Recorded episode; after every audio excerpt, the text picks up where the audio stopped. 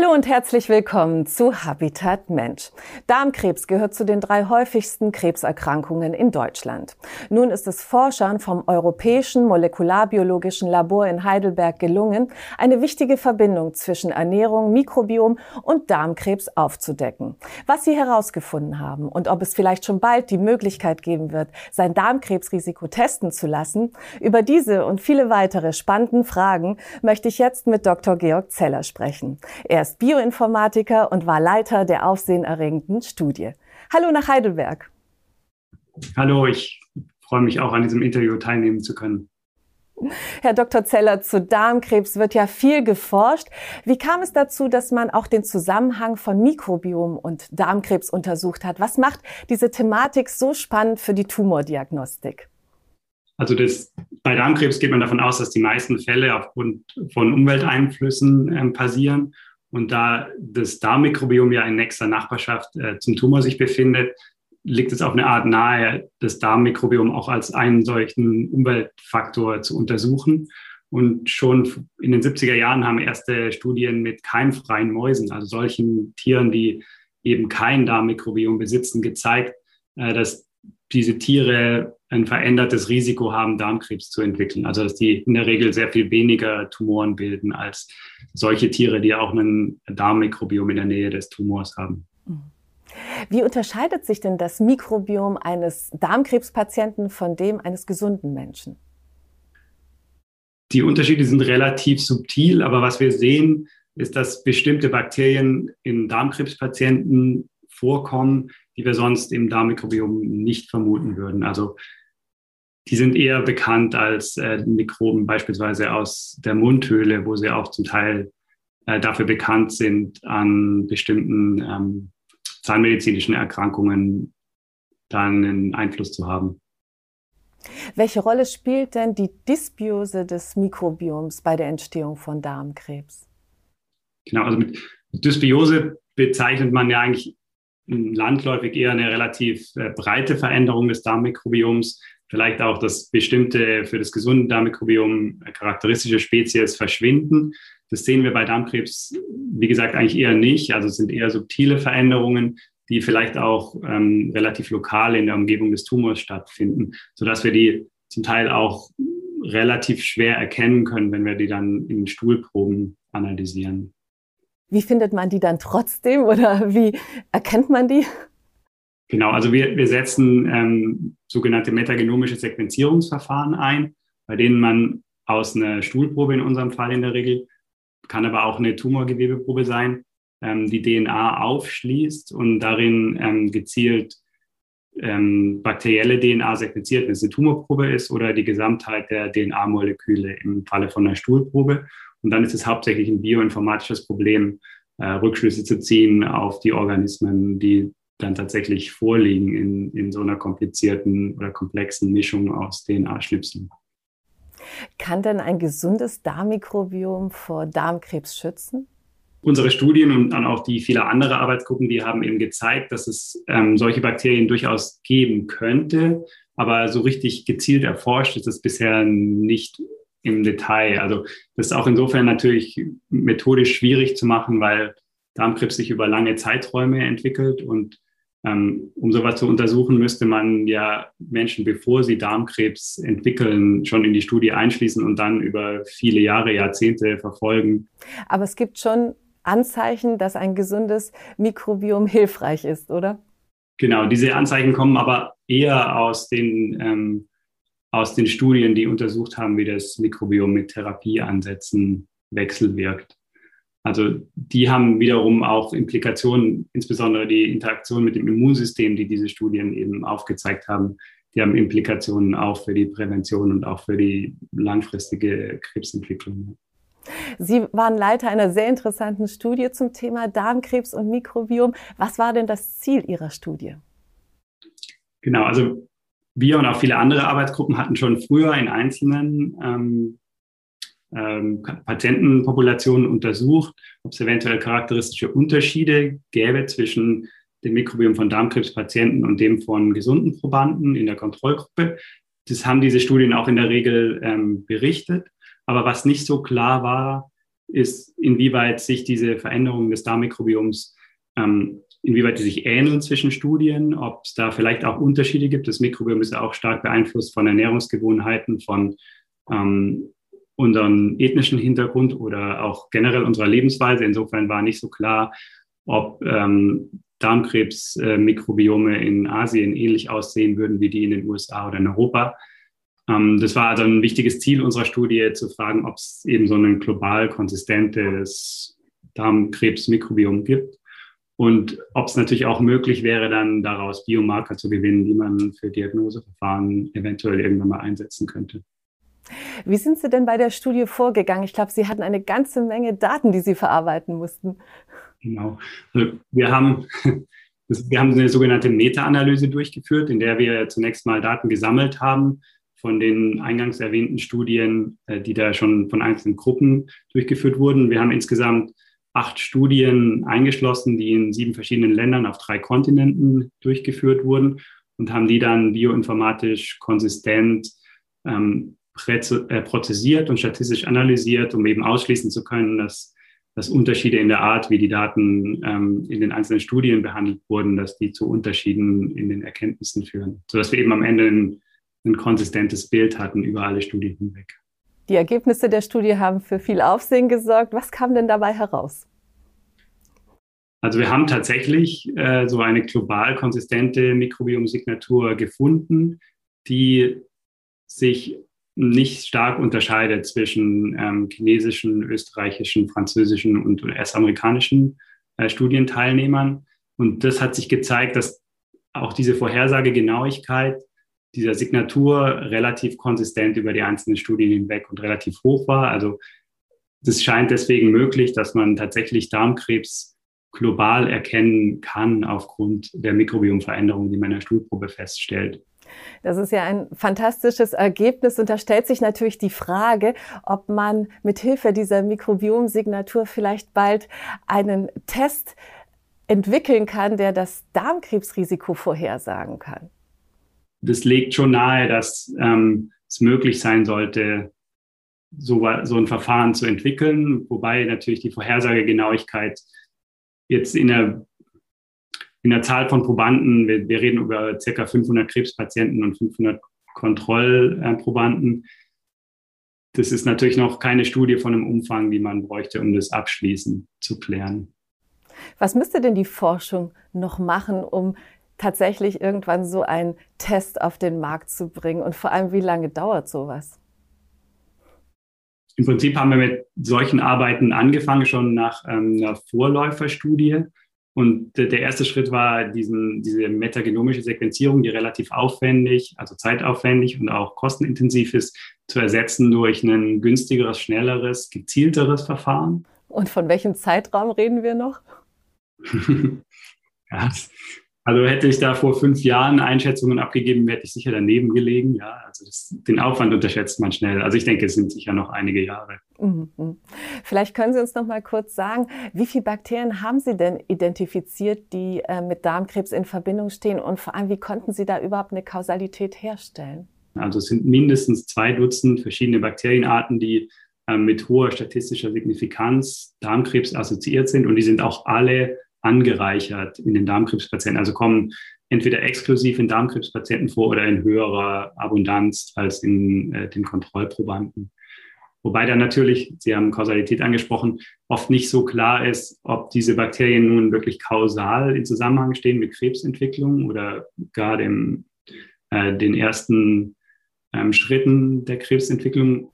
Aber gibt es denn vielleicht so das ein oder andere Bakterium, das man benennen kann, das definitiv äh, in Zusammenhang gebracht werden kann? Also Fusobacterium nucleatum beispielsweise ist in der Lage, in diese Wirtszellen einzudringen und die in gewisser Weise umzuprogrammieren, sodass sie dann ähm, sich zu, einem, zu einer Darmkrebszelle entwickeln.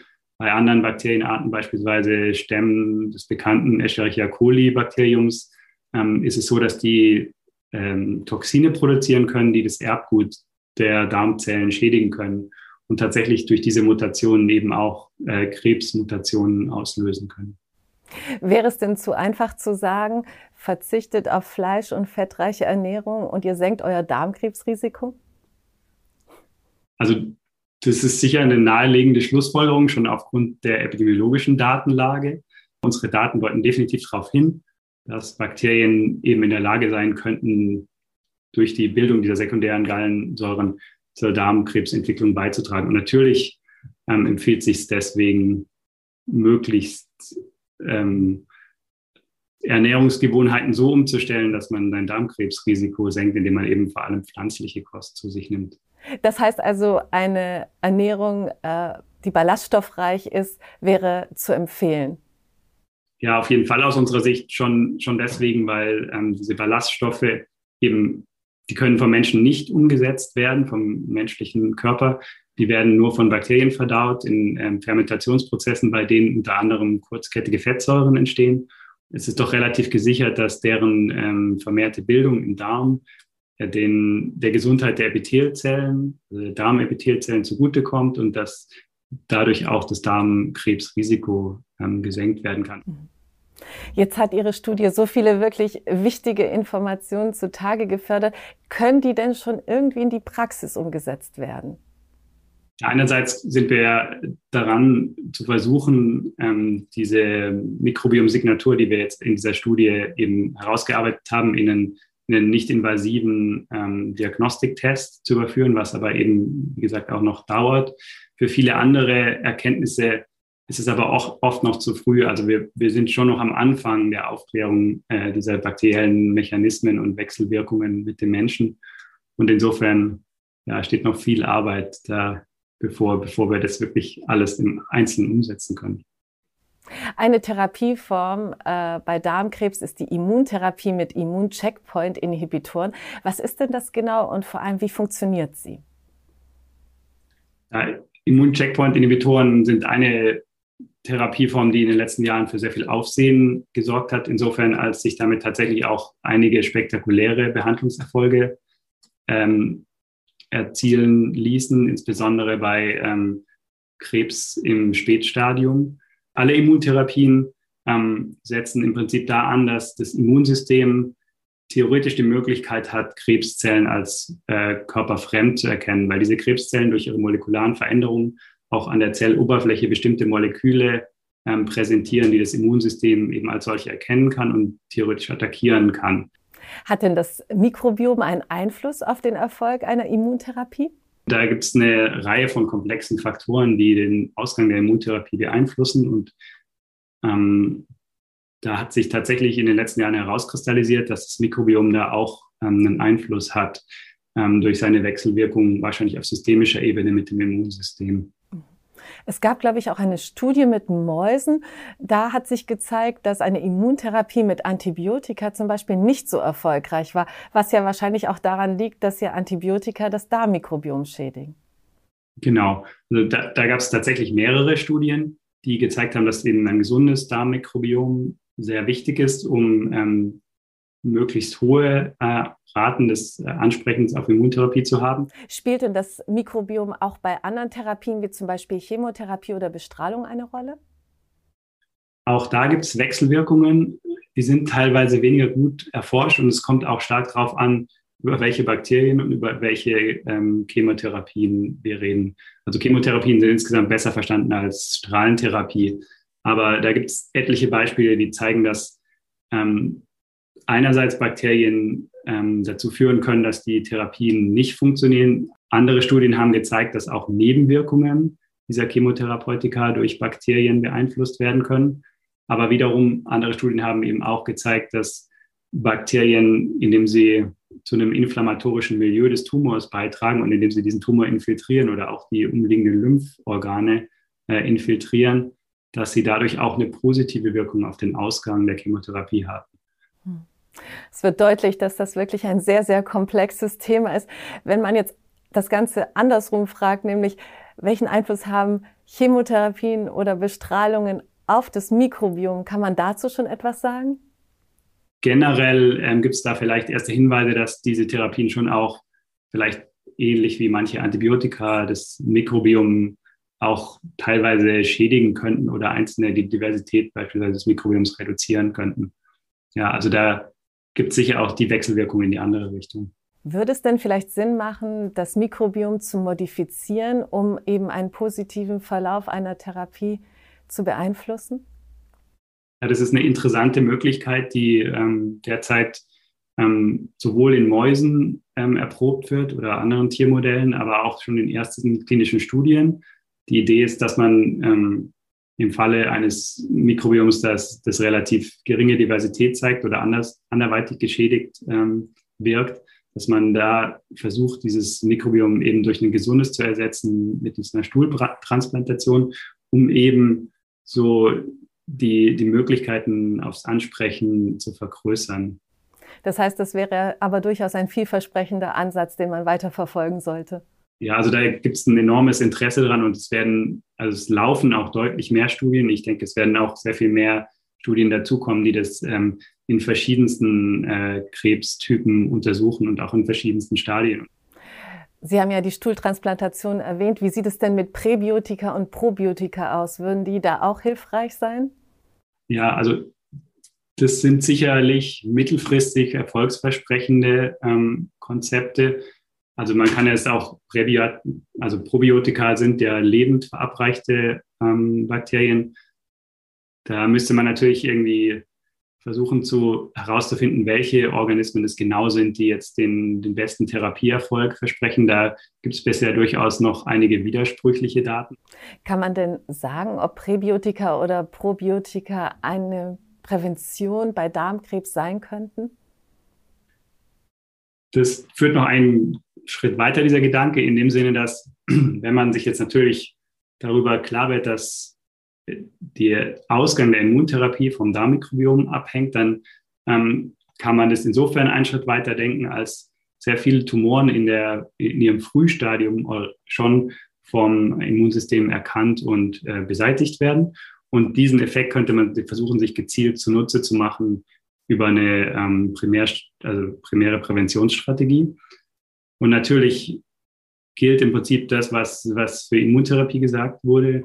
Insofern, als wir, wenn wir wüssten, welche Bakterien auf äh, die beste Weise das Immunsystem dazu brächten, ähm, die Tumoren abzuräumen, könnten wir die natürlich auch möglicherweise langfristig verabreichen, zumal es da kaum Sicherheitsbedenken geben dürfte. Es wäre tatsächlich jetzt äh, noch eine Frage, inwiefern es sinnvoll wäre, Antibiotika gezielt zu entwickeln, die eben diese Bakterien abtöten, die mit Darmkrebs in Verbindung gebracht werden. Auch das ist natürlich ein Gedanke, der auch schon in der wissenschaftlichen Literatur kursiert. Ähm, da gibt es allerdings derzeit das Problem, dass wir kaum Antibiotika haben mit einem Wirkspektrum, das spezifisch genug wäre, um einzelne Bakterien ähm, gezielt zu bekämpfen, ohne dabei enorme Kollateralschäden im Rest des Mikrobioms anzurichten. Insofern ähm, ist es derzeit mit klassischen Antibiotika eigentlich nicht denkbar. Wie könnte denn die Darmkrebsvorsorge in Zukunft aussehen? Ja, also wir arbeiten natürlich dran, ähm, zu sehen, ob das Mikrobiom ein Teil dieser Darmkrebsvorsorgestrategien sein könnte generell ist schon meine Hoffnung bisher, ist Darmkrebsvorsorge stützt sich ja stark auf, auf Darmspiegelung als eine relativ invasiven Methode, die aber halt auch enorme, enorm hohe Erkennungsgenauigkeit aufweist. Damit lassen sich auch Tumoren im Frühstadium oder schon vor der eigentlichen Tumorentwicklung entfernen. Aber ähm, nichtsdestotrotz denke ich, dass nicht invasive Verfahren eine Zukunft haben. Unsere Hoffnung ist, dass wir ähm, zumindest mit diesen ersten Studien zeigen konnten, dass es auch im Mikrobiom charakteristische Veränderungen gibt, die möglicherweise langfristig auch für solche Verfahren einsetzbar sind. Welche Bedeutung wird denn das Mikrobiom langfristig in der Onkologie spielen?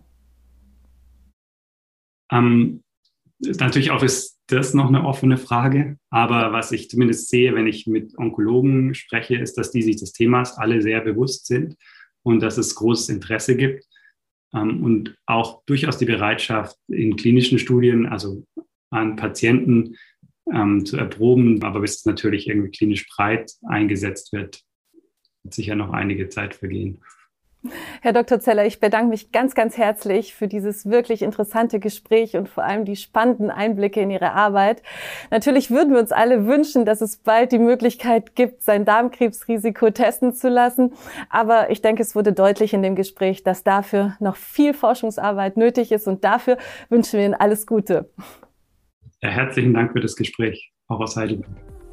Das war Habitat Mensch für heute. Mehr Informationen zum Thema Darmkrebs gibt es auf unserer Facebook-Seite. Ich bedanke mich für Ihr Interesse und sage Tschüss. Bis zum nächsten Mal.